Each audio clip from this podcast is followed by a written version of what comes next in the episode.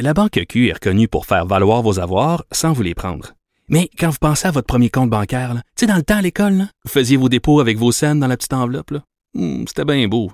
Mais avec le temps, à ce compte-là vous a coûté des milliers de dollars en frais, puis vous ne faites pas une scène d'intérêt. Avec la Banque Q, vous obtenez des intérêts élevés et aucun frais sur vos services bancaires courants. Autrement dit, ça fait pas mal plus de scènes dans votre enveloppe, ça. Banque Q. Faites valoir vos avoirs. Visitez banqueq.ca pour en savoir plus. Pendant que votre attention est centrée sur cette voix qui vous parle ici, ou encore là, tout près ici, très loin là-bas, ou même très, très loin. Celle de Desjardins Entreprises est centrée sur plus de 400 000 entreprises partout autour de vous. Depuis plus de 120 ans, nos équipes dédiées accompagnent les entrepreneurs d'ici à chaque étape pour qu'ils puissent rester centrés sur ce qui compte, la croissance de leur entreprise.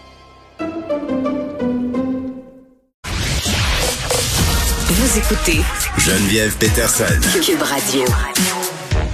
Nouvelle que j'ai vu passer, euh, qui circule pas tant que ça, mais c'est quand même assez majeur. Quand j'ai vu ça, j'ai hey, pédale. La FIC, euh, donc Fédération interprofessionnelle en santé du Québec, qui euh, porte plainte contre le temps supplémentaire obligatoire, porte plainte auprès de l'Organisation internationale du travail. Donc c'est quand même une instance de l'ONU.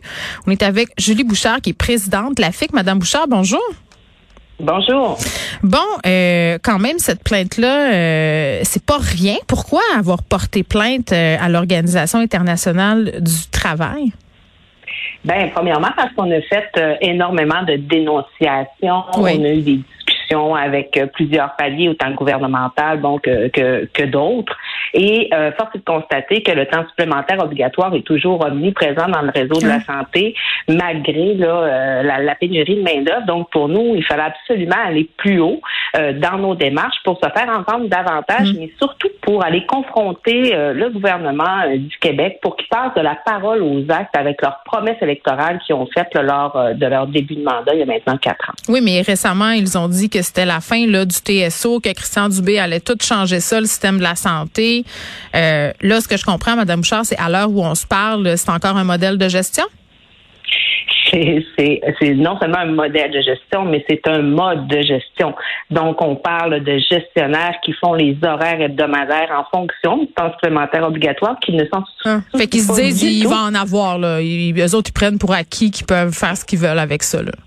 Ben exactement. Même s'il y a euh, un manque de personnel pour un corps qui va être à découvert, ben c'est Ouais. pas grave. Le temps supplémentaire obligatoire va venir combler ce manque-là. Mhm. Alors c'est inacceptable pour nous. C'est euh, vraiment du travail forcé pour les professionnels en soins. Et si euh, l'Organisation internationale du travail peut amener une recommandation en ce sens-là pour dire que oui, c'est du travail forcé, alors Ouais. tant mieux.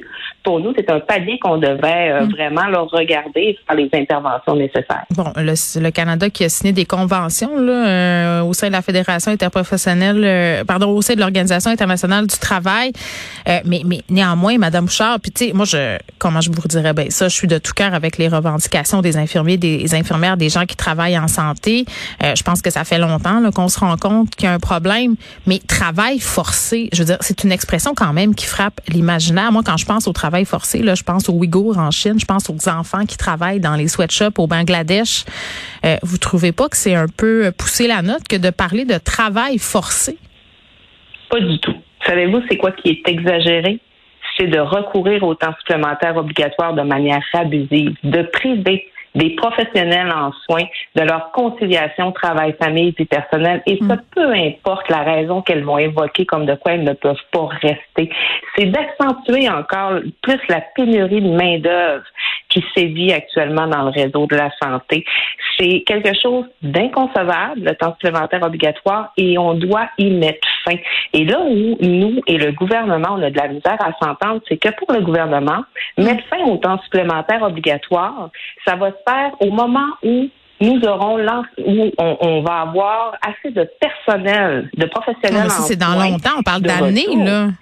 Exactement. Alors que pour nous, mettre fin au temps supplémentaire obligatoire immédiatement va tout simplement être une mesure d'attraction et de rétention pour accueillir notre relève dans le réseau de la santé, mais aussi pour maintenir les gens qui y Donc, sont déjà. vous, vous pensez pas, Madame Bouchard, que si on met fin tout de suite au TSO, là, euh, que ça va encore plus accentuer le délestage et les délais dans nos hôpitaux? Parce qu'on peut pas en inventer à un moment donné, là, des gens qui prennent soin du monde. Si on arrête demain de gérer comme ça, il va y avoir des trous, là. On a eu des cas, par exemple, dans des hôpitaux de Montréal, on a dû fermer des urgences la fin de semaine, puis certains soirs parce qu'ils ont personne.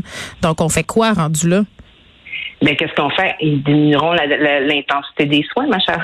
Je veux dire, à un Ben là, moment excusez, donné, non, non. Vous pouvez pas ben, dire ça aux gens qui attendent pour avoir des chirurgies de cancer. Vous pouvez pas dire ça aux gens qui sont inquiets, qui, ont, qui paient très cher pour un système de santé. Là, ça, je m'excuse, là, mais vous pouvez pas dire ça. Oui, mais est-ce qu'on peut dire à une professionnelle en soins, malgré que tu as 65-70 heures de travail cette semaine, tu dois encore demeurer sur place, malgré que tu es fatigué, malgré que tes enfants pleurent parce qu'ils ne te voient pas? Est-ce qu'on peut se permettre de dire ça à une professionnelle en soins? La réponse est non. Alors Ah, ça, je suis avec vous là-dedans. Il faut juste pas que le, public soit privé d'un service essentiel auquel ils ont droit. Tu sais, c'est parce que qu'est-ce qu'on c'est parce que je suis d'accord avec Ouais. vous sur le service essentiel sur lequel ils ont droit, mais pour le donner, le service essentiel, ça prend des professionnels en soins qui sont sur place, sur les unités de soins. Ça prend des professionnels en soins qui ont la capacité physique et psychologique de le ça. faire aussi. On dit que, euh, le, le- que, que le réseau de la santé, présentement, repose beaucoup sur le dos des professionnels en soins. Si on ne fait pas quelque chose, qu'est-ce qui augmente? Les fermetures de services ou bien les congés maladie et l'exode des professionnels en soins du réseau? là, c'est quoi la durée de ce processus de plainte-là, Madame Bouchard? Euh, la durée exacte, ça dépend, c'est multifactoriel, Mm. donc on n'a pas nécessairement d'idée. Évidemment que le plus rapidement pour nous euh, va être le plus intéressant, Mm. mais euh, on a mis euh, énormément d'énergie et de travail là, pour y arriver. C'est vraiment là, euh, les procureurs, les conseillères syndicales, les équipes syndicales et Mm. les militantes qui en ont fait partie. Donc, euh, on a bien hâte de voir le résultat. Bon, vous envoyez un message clair aujourd'hui, en tout cas, en faisant euh, cette démarche-là. Euh, les primes, parce que le gouvernement a promis la fin du TSO, a donné des primes aussi pour euh, rétentionner les gens au public, puis peut-être pour ramener des gens du privé. Là, ça n'a pas l'air à fonctionner tellement, euh, cette partie de l'opération à venir jusqu'à maintenant, mais les primes qui n'ont pas été payées, là, Christian Dubé qui a dit qu'il était gêné cette situation-là, c'est rendu où ça, ce dossier-là?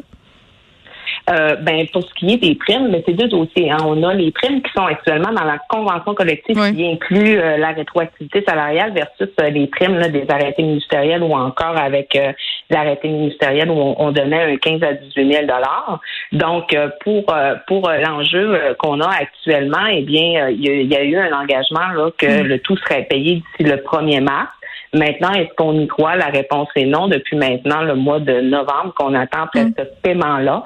Alors, euh, on continue à mettre de la pression parce que c'est important. C'est un signe de reconnaissance envers euh, les professionnels en soins, mais c'est aussi le respect d'un engagement qui a été fait. Du moment où on met notre signature en dessous d'un document, euh, c'est important de le respecter. Et c'est difficile à croire pour nous qu'un logiciel, alors qu'on est rendu en 2022, soit aussi complexe à, à- à opérer euh, et où euh, on a de la misère à, à intégrer là, les codes, Ouais. les codifications que ça prend Ouais. pour pouvoir procéder à la rémunération. Ah, Donc, ah oui, on en plus, notre bataille. en plus de pas de, de pas voir sa famille, de faire du temps supplémentaire, d'être complètement épuisé après des mois à travailler d'arrache-pied dans les hôpitaux, dans les cliniques et tout ça, de pas être payé, de pas avoir droit à cette prime-là, je trouve que c'est ajouter l'insulte à l'injure, Madame Bouchard. Et quand je voyais hier passer sur les médias sociaux des travailleurs de la santé euh, qui venaient de recevoir une belle médaille là, pour leur service au 6 de Laval, euh, je me disais mais est-ce qu'on nous niaise? Je veux dire, un beau collant.